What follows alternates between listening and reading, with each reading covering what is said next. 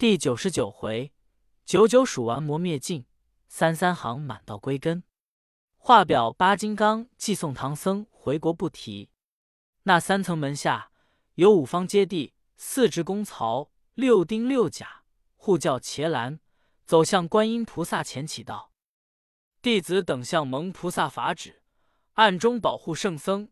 今日圣僧行满，菩萨缴了佛祖金旨，我等望菩萨准缴法旨。”菩萨亦甚喜道：“准缴，准缴。”又问道：“那唐僧四众一路上心行何如？”诸神道：“委实心前至诚，料不能逃菩萨洞察。但只是唐僧受过之苦，真不可言。他一路上历过的灾迁患难，弟子已谨记在此。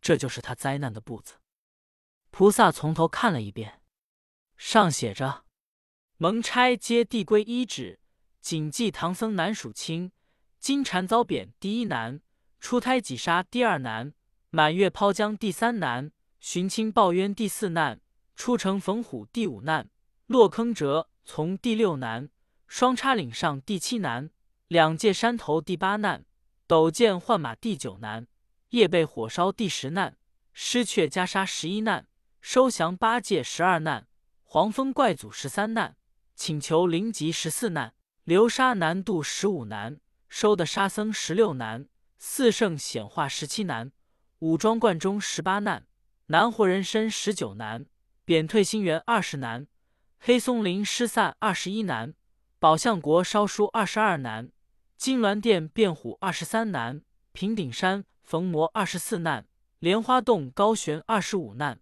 乌鸡国救主二十六难，被魔化身二十七难，浩山逢怪二十八难。风舍圣僧二十九难，心源遭害三十难，请圣降妖三十一难，黑河沉没三十二难，搬运车迟三十三难，大赌输赢三十四难，去道新僧三十五难，路逢大水三十六难，身落天河三十七难，鱼兰现身三十八难，金兜山遇怪三十九难，普天神难服四十难，问佛根源四十一难。吃水遭毒四十二难，西凉国流婚四十三难，琵琶洞受苦四十四难，在扁心园四十五难，难辨猕猴四十六难，路足火焰山四十七难，求取芭蕉扇四十八难，收复魔王四十九难，赛城扫塔五十难，取宝救僧五十一难，吉林吟咏五十二难，小雷音遇难五十三难，诸天神遭困五十四难。西市腾会族五十五难，朱子国行医五十六难，拯救皮龙五十七难，降妖取后五十八难，七情迷眉五十九难，多目遭伤六十难，路祖师陀六十一难，怪分三色六十二难，城里遇灾六十三难，请佛收魔六十四难，比丘救子六十五难，辨认真邪六十六难，松林救怪六十七难。僧房卧病六十八难，无底洞遭困六十九难，灭法国难行七十难，引雾山遇魔七十一难，奉仙郡求雨七十二难，失落兵器七十三难，会庆定把七十四难，竹节山遭难七十五难，玄阴洞受苦七十六难，赶捉犀牛七十七难，天竺招婚七十八难，同台府监禁七十九难，凌云渡脱胎八十难。路经十万八千里，圣僧历南不分明。菩萨将南部目过了一遍，即传声道：“佛门中九九归真，圣僧受过八十难，还少一难，不得完成此数。”即令接地，赶上金刚，还生一难者。这接地得令，飞云一驾向东来，一昼夜赶上八大金刚，富尔低言道。如此如此，谨遵菩萨法旨，不得为误。八金刚闻得此言，唰的把风按下，将他四众连马与金坠落下地。一正是那九九归真道行难，坚持笃志立玄关，必须苦练邪魔退，定要修持正法还。莫把金章当容易，圣僧难过许多般。古来庙和参同器，毫发差书不结丹。三藏脚踏了梵地，自觉心惊。八戒呵呵大笑道：“好，好，好，这正是要快的迟。”沙僧道：“好，好，好，因是我们走快了些儿，叫我们在此歇歇礼。”大圣道：“俗语云：十日滩头坐，一日行九滩。”三藏道：“你三个且休斗嘴，认认方向，看这是什么地方？”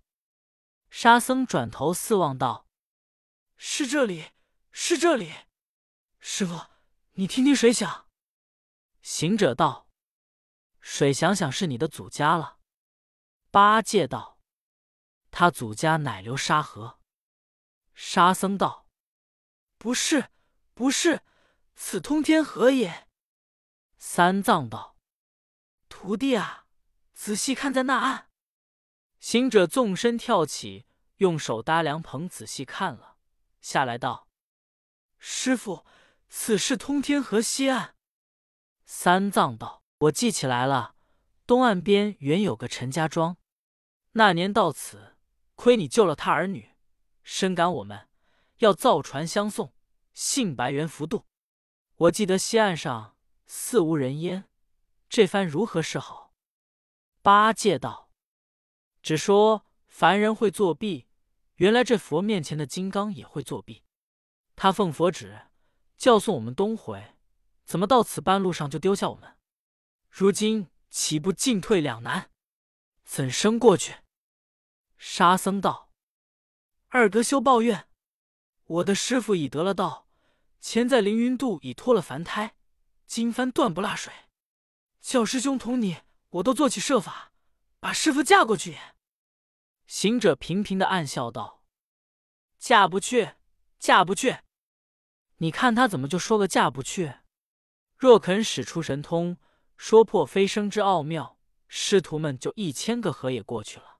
只因心里明白，知道唐僧九九之术未完，还该有一难，故羁留于此。师徒们口里纷纷的讲，足下徐徐的行，直至水边。”忽听得有人叫道：“唐圣僧，唐圣僧，这里来，这里来！”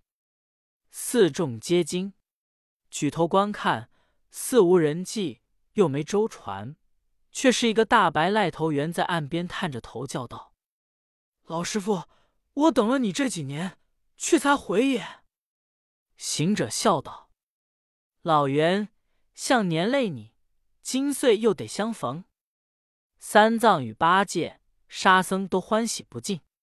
行者道：“老猿，你国有接待之心，可上岸来。”那猿即纵身爬上河来。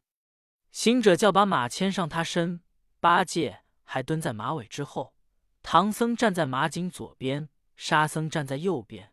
行者一脚踏着老猿的像，一脚踏着老猿的头，叫道：“老猿，好生走稳着。”那老猿蹬开四足，踏水面如行平地，将他师徒四众连马五口驮在身上，径回东二来。诚所谓不二门中法奥玄，诸魔战退十人天。本来面目金方见，一体元因始得全。秉正三成随出入，单成九转任周旋。挑包飞杖通修讲，幸喜还原遇老袁。老袁驮着他们会波踏浪，行经多半日，将次天晚，好进东岸。忽然问曰：“老师傅，我向年曾央到西方见我佛如来，与我问生归者之事，还有多少年寿？果曾问否？”原来那长老子到西天玉真观沐浴，凌云渡脱胎，步上灵山，专心拜佛，集参诸佛菩萨圣僧等众，意念只在取经。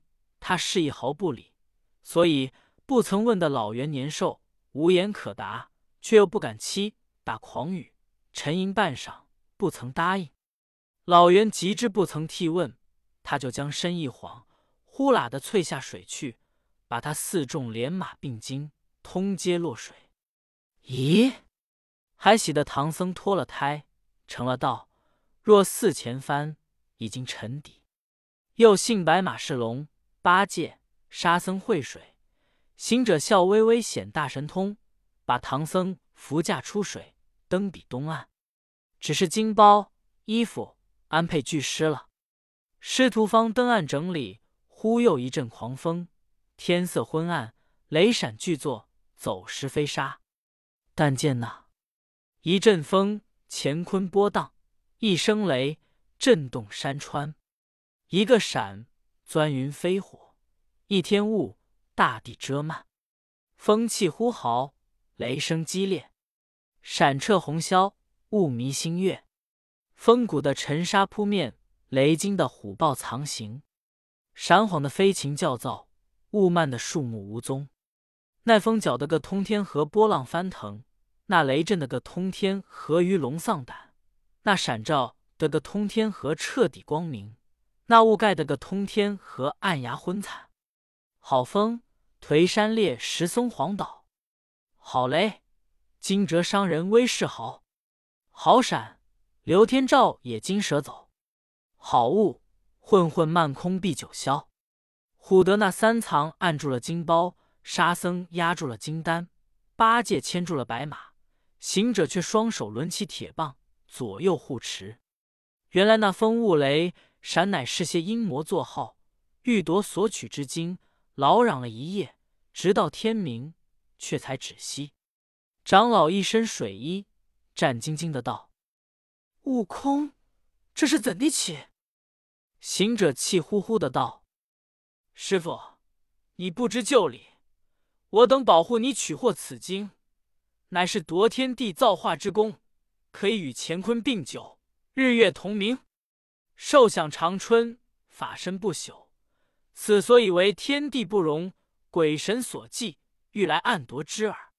一则这经是水湿透了，二则是你的正法身压住，雷不能轰。”电不能照，雾不能迷，又是老孙轮着铁棒，是纯阳之性护持住了，及至天明，阳气又盛，所以不能夺去。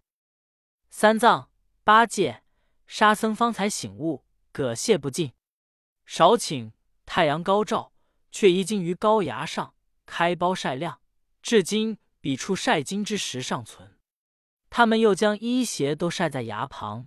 立的立，坐的坐，跳的跳，真个是一体纯阳喜向阳，阴魔不敢逞强梁。须知水胜真金符，不怕风雷闪雾光。自此清平归正觉，从金安泰到仙乡。晒金石上留踪迹，千古无魔到此方。他四众检看经本，一一晒亮。早见几个打鱼人来过河边。抬头看见，内有认得的道：“老师傅可是前年过此河往西天取经的？”八戒道：“正是，正是。你是那里人？怎么认得我们？”渔人道：“我们是陈家庄上人。”八戒道：“陈家庄离此有多远？”渔人道：“过此冲南有二十里，就是也。”八戒道。师傅，我们把经搬到陈家庄上晒去。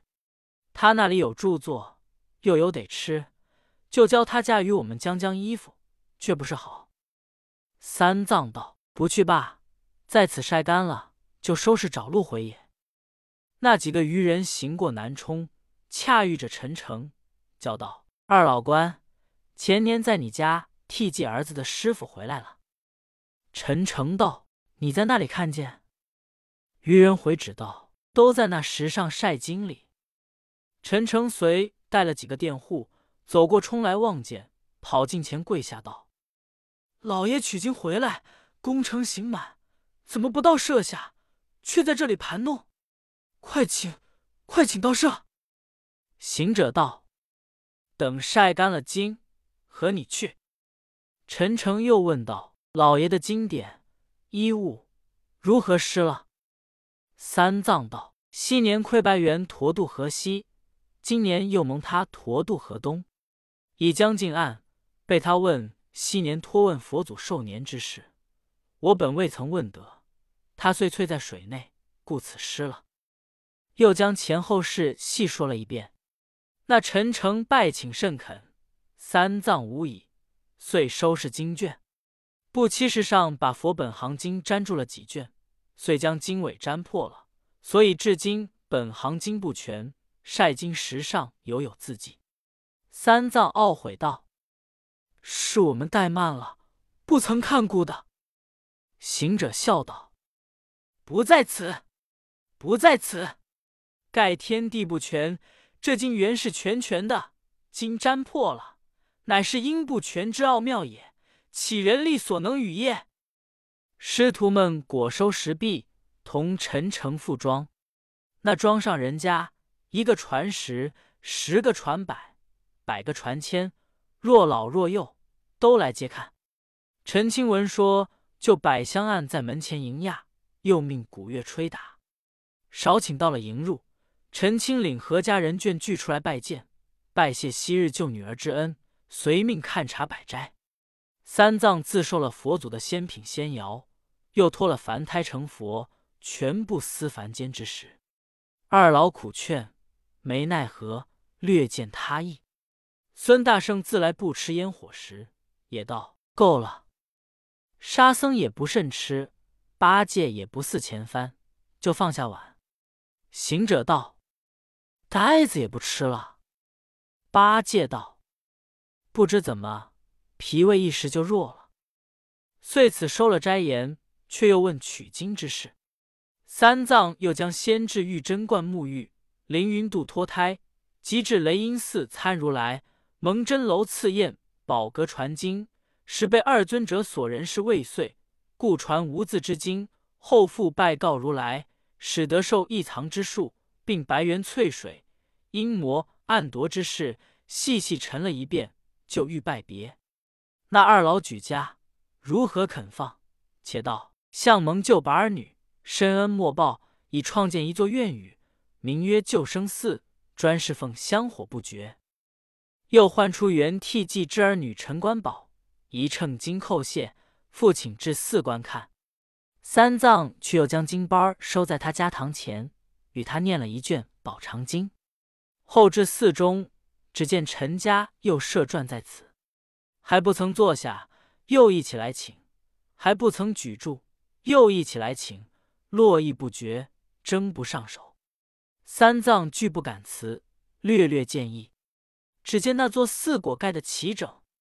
山门红粉腻，多赖施主公。一座楼台从此立，两廊房宇自今幸。朱红隔扇，七宝玲珑，香气飘云汉，清光满太空。几株嫩柏还浇水，树干乔松未结丛。活水银钱，通天叠叠翻波浪。高崖以后，山脉重重接地龙。三藏看毕，才上高楼。